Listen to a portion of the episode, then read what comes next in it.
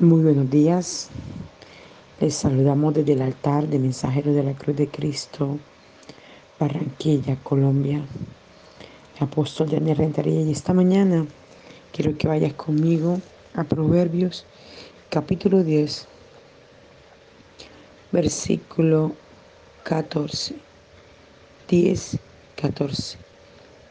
Biblia parafraseada al día. El sabio refrena su lengua. Solo el necio dice cuanto sabe y la consecuencia es dolor y dificultades.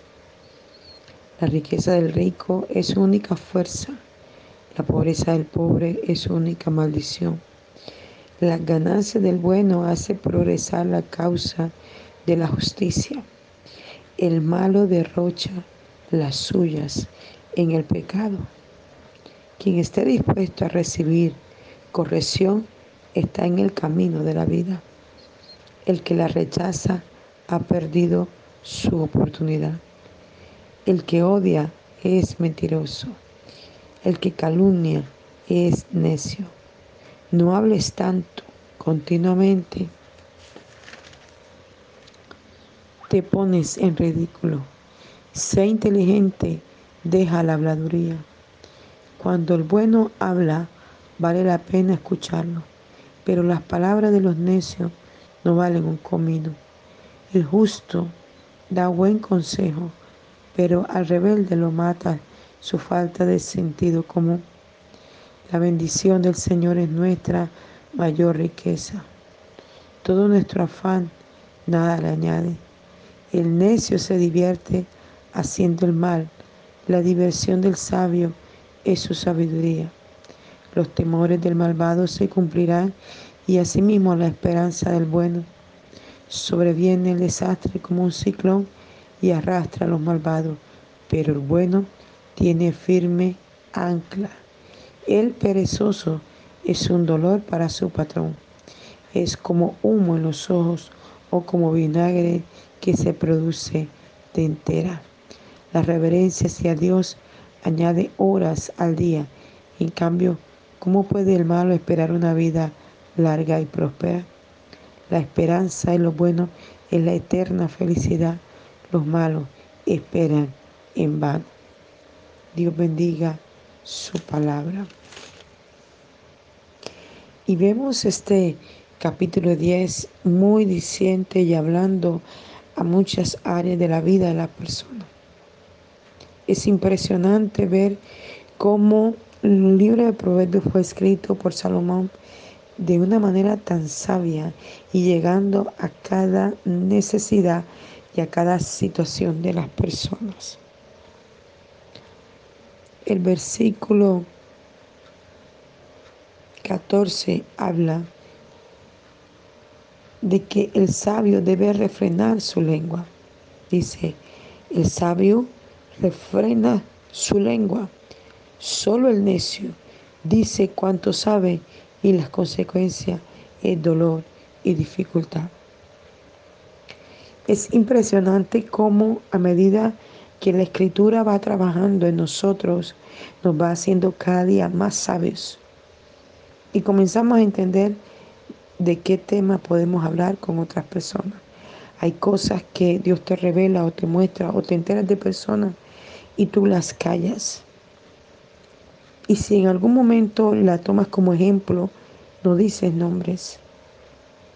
Tomas la situación, da el ejemplo con respecto a lo que enseñas, pero no descubres el nombre de la persona para no causar daño. Pero el necio, perdón, el necio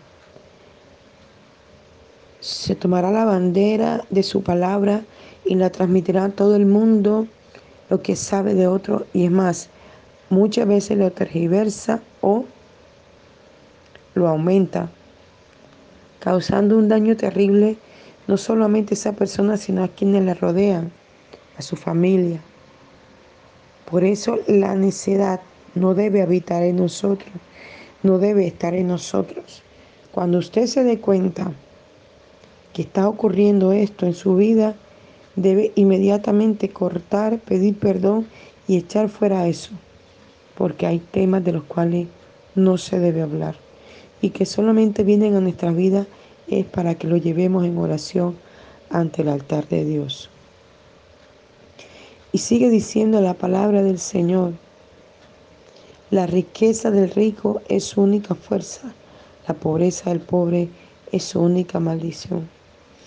Y precisamente de esto hablábamos en otro devocional sobre la pobreza mental. Y es que uno puede ser muy pobre, pero hablando físicamente. Pero si eres un hombre inteligente, lleno de la gracia de Dios, buscador de su gloria, Dios te va catapultando en cada estado de tu vida y te va llevando, aunque hayas pasado mucha necesidad, te va llevando a, momentos de gloria, de poder, de manifestación, en donde en lo que no tenías comienza a llegar, en lo que estaba estancado se comienza a liberar. Si vives en un lugar donde tienes solo una cama y una silla, comenzará Dios a prosperarte en lo que haces, en lo que hagas en el negocio que emprenda y ya no será la silla y la cama, sino será un espejo, será una mesita, será un, sillón, será una estufa, será una artesa de amasar y comenzarás a tener cosas y cosas porque la gracia de Dios te acompaña y comienzas a salir de esa pobreza mental. Tenía un amigo ya no está en esta tierra y un día cualquiera fui a conocer el lugar donde vivía y sus hermanos ya no estaban allí. Ellos necesitaban vender la casa y lo habían dejado allí porque él no tenía casa propia. Se había casado, había tenido hijos, pero también había perdido su hogar. Y en la casa que él había construido había dejado a la que había sido su esposa y su hija. Y había quedado en la casa materna. Se hizo mayor, un hombre adulto, y los procesos de la vida que lo fueron llevando hasta una amargura tremenda, que a pesar de que conoció al Señor y lo llevamos y lo catapultamos a tener una relación con el Padre, le costó mucho dejar el espíritu de amargura y dejar muchas cosas que le enseñábamos que no convenía estar en su vida.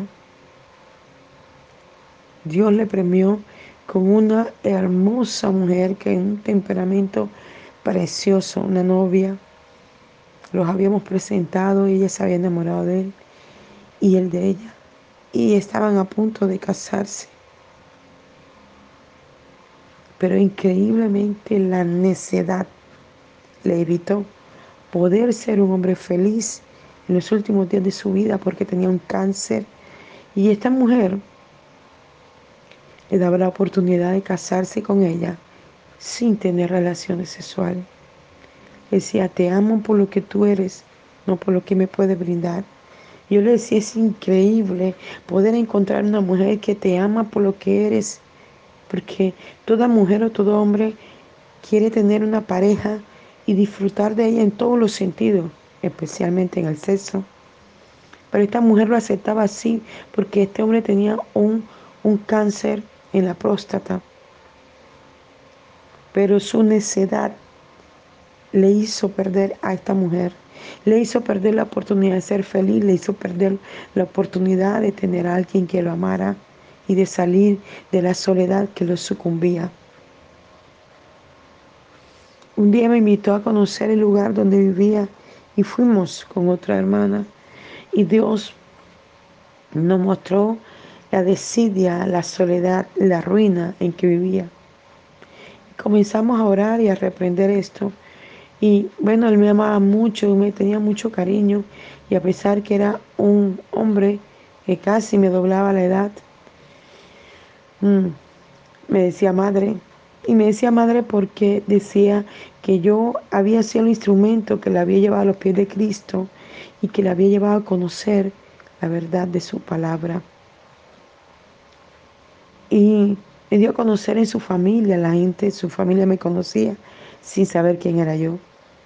Y el día que tuvieron la oportunidad de conocerme, lo primero que una de sus hermanas me dijo fue, pastora, por favor, convénzalo de que salga de todos esos chécheres viejos que tiene, porque necesitamos arreglar la casa, ponerla bonita, agradable para poderla vender.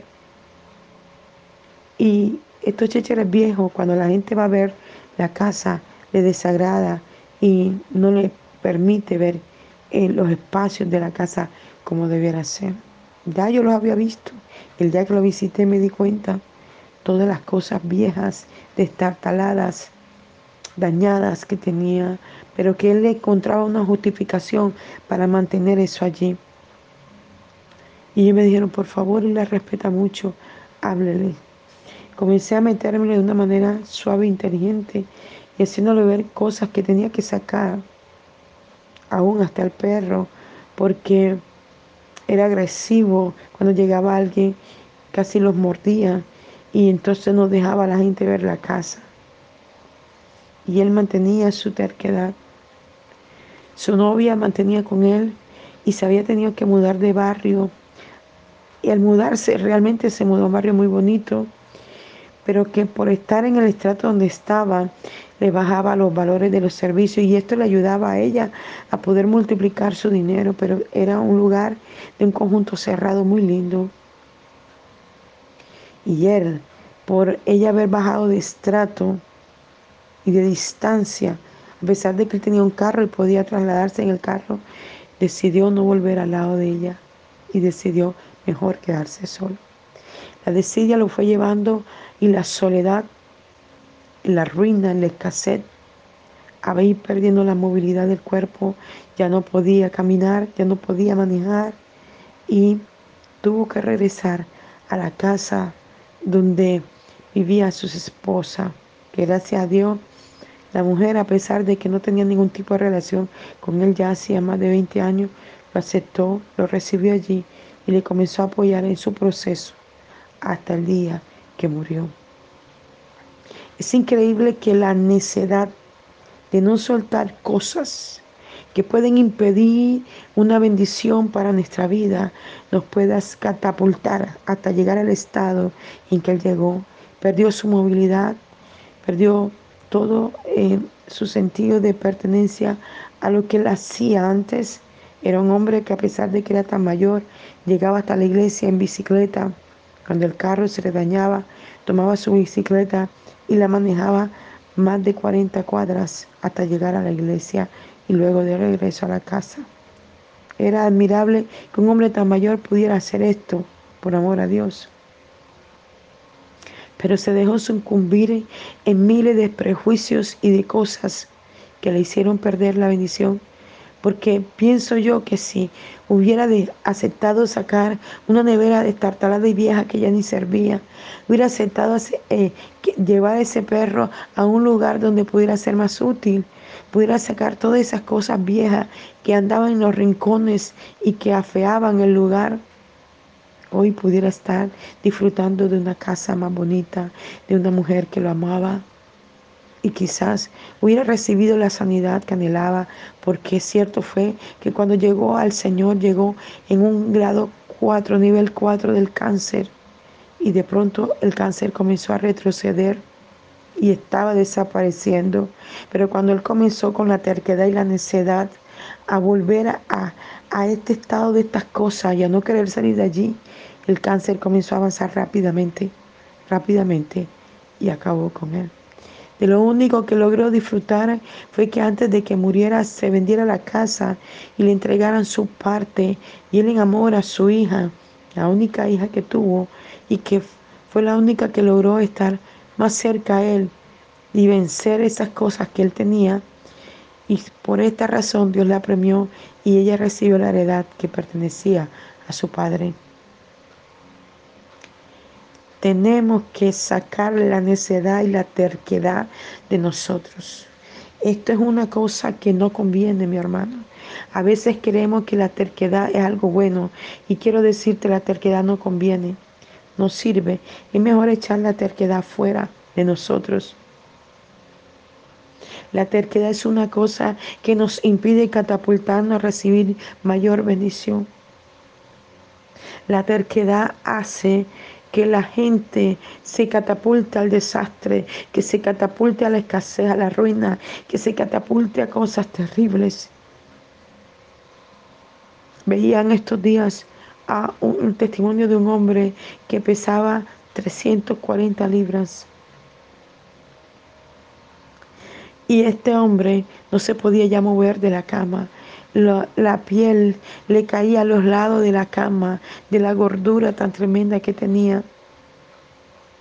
Y también tenía una mujer que lo amaba muchísimo. También era su novia. Nunca la había tocado sexualmente porque su cuerpo no se lo permitía. Ella se había enamorado de él y lo bañaba, lo cuidaba. Era increíble cómo lo cogía y cómo lo volteaba de un lado a otro para poderlo bañar porque el hombre ni siquiera podía levantarse de la cama.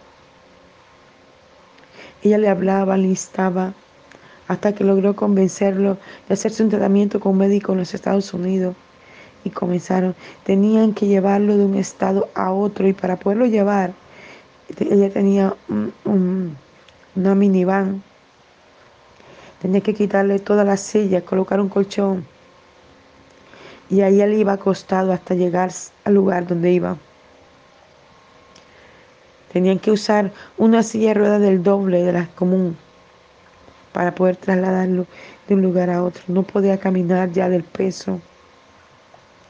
Pero por amor a esta mujer que se dedicó a él a cuidarlo, él decidió obedecer y decidió dejar de comer toda la comida chatarra que comía. Y tomó fuerza de voluntad. Y comenzó a bajar de peso, a bajar de peso. Y pudieron hacer la primera operación. Su costado derecho le bajaron toda esa carne, todo ese gordo, toda esa grasa. Y ayer veía a otro hombre que era más o menos un poco menos de peso que este otro hombre que le decía. Y el hombre se dispuso a hacer ejercicio, a hacer ejercicio, a hacer ejercicio. Increíble al final del video pude ver cómo había bajado de peso. Cuando dejamos la terquedad en todas las áreas de nuestra vida, espiritual, material, económica, financiera, somos catapultados a niveles de bendición, a niveles de gloria. Solo tenemos que dejar que el Señor ponga el querer y el hacer por su buena voluntad en nuestro corazón, en nuestro espíritu, en nuestro cuerpo. Disposición, cambios, transformación, renovación nos llevarán a catapultarnos. Mire que esta palabra dice La riqueza del rico es su única fuerza, pero la pobreza del pobre es su única maldición. La riqueza, y no solamente hablando de riqueza física, sino la riqueza del alma, del espíritu y la mente, hará que la gente pueda catapultarse a bendiciones poderosas. Pero la pobreza mental te estancará todo el tiempo y te dirá que no podrás salir de allí. La pobreza mental ha hecho que gente se muera de enfermedades porque creen que nunca se podrán levantar de allí y morirán de eso. Hay gente que uno le dice, cuídate, no comas eso, no hagas eso, mira, tú eres diabético, mira, tú eres esto. Y Dios quiere sanarte, pero tienes que hacer lo que a ti corresponde. Y escucho a un hombre decir en estos días, al fin no tenemos que morir de cualquier cosa, entonces prosigamos. Le dije, wow, qué tremendo. Qué pobreza mental tiene cuando de pronto su vida puede catapultarse a muchos más años en esta tierra y disfrutar de la familia, disfrutar de un buen trabajo, disfrutar de su dinero, de miles de cosas.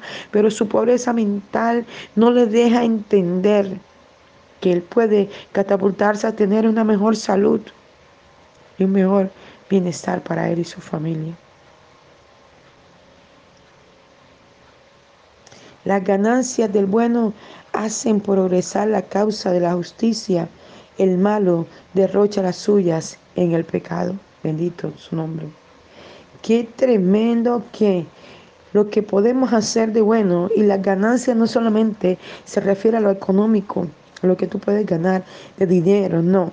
La ganancia es en todos los aspectos de la vida, emocional, espiritual, económico, material. Las ganancias del bueno te hacen progresar. Somos buenos no porque seamos buenos realmente, somos buenos porque somos buenos a través del sacrificio de la cruz, porque no hay bueno ni a uno, dice la escritura. bueno es Cristo. Pero si Cristo habita en ti y en mí, nos podrá ser bueno, nos podrá ser ganadores, nos podrá ser victoriosos, nos podrá ser exitosos en todo lo que hagamos. El malo, el que no piensa en Cristo, el que piensa en la maldad, en hacerle daño al otro, en quitar el marido al otro, el quitar el negocio al otro, el quitar el dinero, el robar y matar, terminará bajo su propia ley. Todo el que piensa malo y siembra malo, recogerá malo. La Biblia dice, lo que siembras, eso segarás. Entonces, sembremos bien, sembremos buenas cosas para lograr obtener buenas cosas. Si labramos la adoración, labraremos bendición. Si labramos oración, labraremos bendición para ti, para tu familia, para tu casa. Cuando tú enseñas a alguien a adorar, cuando tú enseñas a alguien a orar, verás catapultar su vida. Ayer una discípula me decía, te quiero mucho, mi pastora, porque tú me has enseñado mucho. ¿Sabes? Yo le he enseñado a ella, tú puedes orar como yo, tú puedes ser como yo. No quieras que todo el tiempo, una mujer que me llamaba muchísimas veces, y yo le decía, no me llames tantas veces. Cuando yo no te conteste porque estoy orando por otra persona, cuando yo termine, te devuelvo la llamada hasta que ella lo ha entendido. Y usted viera cómo esta mujer ha crecido, cómo se ha catapultado, cómo ha logrado. Yo me sorprendo que hasta su rostro se ha cambiado. Y se ve hermosa, su rostro brilla de la gloria de Dios. Ayer ella me contaba la experiencia de orar por otras personas y cómo experimentó el poder y aún el cansancio cuando termina orando no por alguien. Porque cuando tú ministras liberación, estás usando el cuerpo físico, el cuerpo mental y el cuerpo espiritual para que la gloria de Dios se derrame.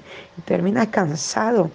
Cuando uno predica en la iglesia, cuando uno ministra a una persona, termina cansado porque usas todos los campos físico, espiritual y mental para que la gloria pueda moverse.